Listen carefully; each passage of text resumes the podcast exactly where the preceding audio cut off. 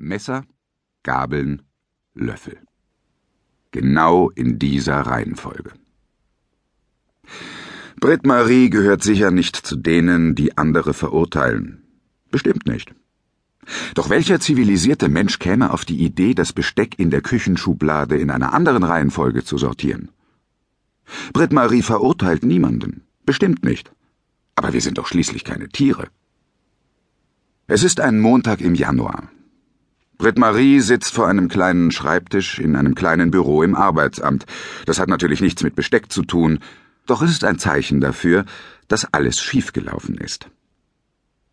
Das Besteck soll einfach ganz normal in der Schublade liegen. Denn das Leben soll auch einfach nur normal sein. Normale Leben sind vorzeigbar. Da putzt man die Küche, man hat seinen Balkon und kümmert sich um die Kinder. Und das macht viel mehr Arbeit, als man denkt. Also, der Balkon. In normalen Leben sitzt man wirklich nicht im Arbeitsamt. Die junge Frau, die hier arbeitet, trägt eine Kurzhaarfrisur wie ein Mann. Nicht, dass dagegen etwas einzuwenden wäre, selbstverständlich nicht. Britt Marie hat keine Vorurteile. Vermutlich ist das gerade modern. Ja, ja, sicherlich. Die junge Frau zeigt auf ein Formular und lächelt, als habe sie es eilig.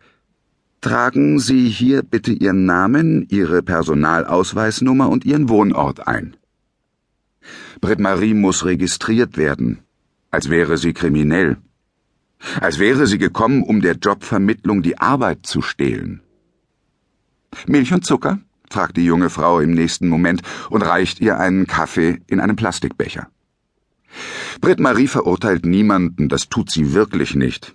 Aber wer macht denn sowas? Kaffee in Plastikbechern? Befinden wir uns im Krieg? Britt-Marie würde die junge Frau gern fragen. Doch da sie von Kent immer ermahnt wird, sich etwas sozialer zu verhalten, lächelt sie stattdessen diplomatisch und wartet darauf, einen Untersetzer angeboten zu bekommen. Kent ist Britt-Maries Mann. Er ist Unternehmer. Unglaublich, wirklich unglaublich erfolgreich macht Geschäfte mit Deutschland und ist sehr, sehr sozial kompetent. Die junge Frau hält ihr zwei Einwegverpackungen mit Milch hin, solche, die man nicht im Kühlschrank aufbewahren muss. Dann schiebt sie ihr einen Plastikbecher voller Plastiklöffel herüber. Britt Marie könnte nicht entsetzt da dreinschauen, wenn sie ihr eine Giftschlange hingelegt hätte. Weder Milch noch Zucker? fragt die junge Frau verständnislos. Britt-Marie schüttelt den Kopf und streicht mit ihrer Hand über den Schreibtisch, als sei er voller unsichtbarer Krümel. Überall liegen Unterlagen, kreuz und quer. Zum Aufräumen hat die junge Frau natürlich keine Zeit, sie ist wahrscheinlich zu sehr mit ihrer Karriere beschäftigt, denkt Britt-Marie. Okay, tragen Sie hier einfach Ihre Anschrift ein, lächelt die junge Frau und zeigt auf das Formular. Britt-Marie heftet ihren Blick auf ihren Schoß und streicht unsichtbare Krümel von ihrem Rock.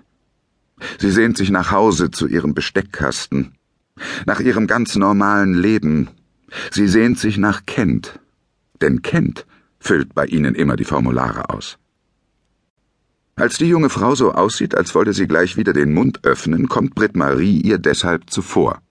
Darf ich Sie bitten, mir etwas zu reichen, worauf ich die Kaffeetasse abstellen kann?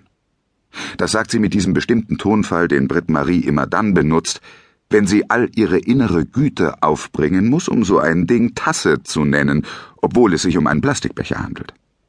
Was? Entfährt es der jungen Frau auf der anderen Seite des Schreibtisches, als könne man Tassen einfach überall abstellen. Britt Marie lächelt so sozial wie möglich. Sie haben vergessen, mir einen Untersetzer zu geben.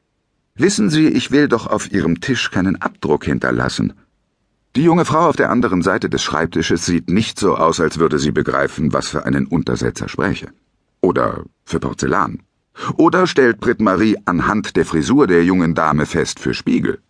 Ach was, das macht nichts. Stellen Sie ihn einfach ab, sagt die junge Frau unbekümmert und zeigt auf eine freie Stelle auf ihrem Schreibtisch.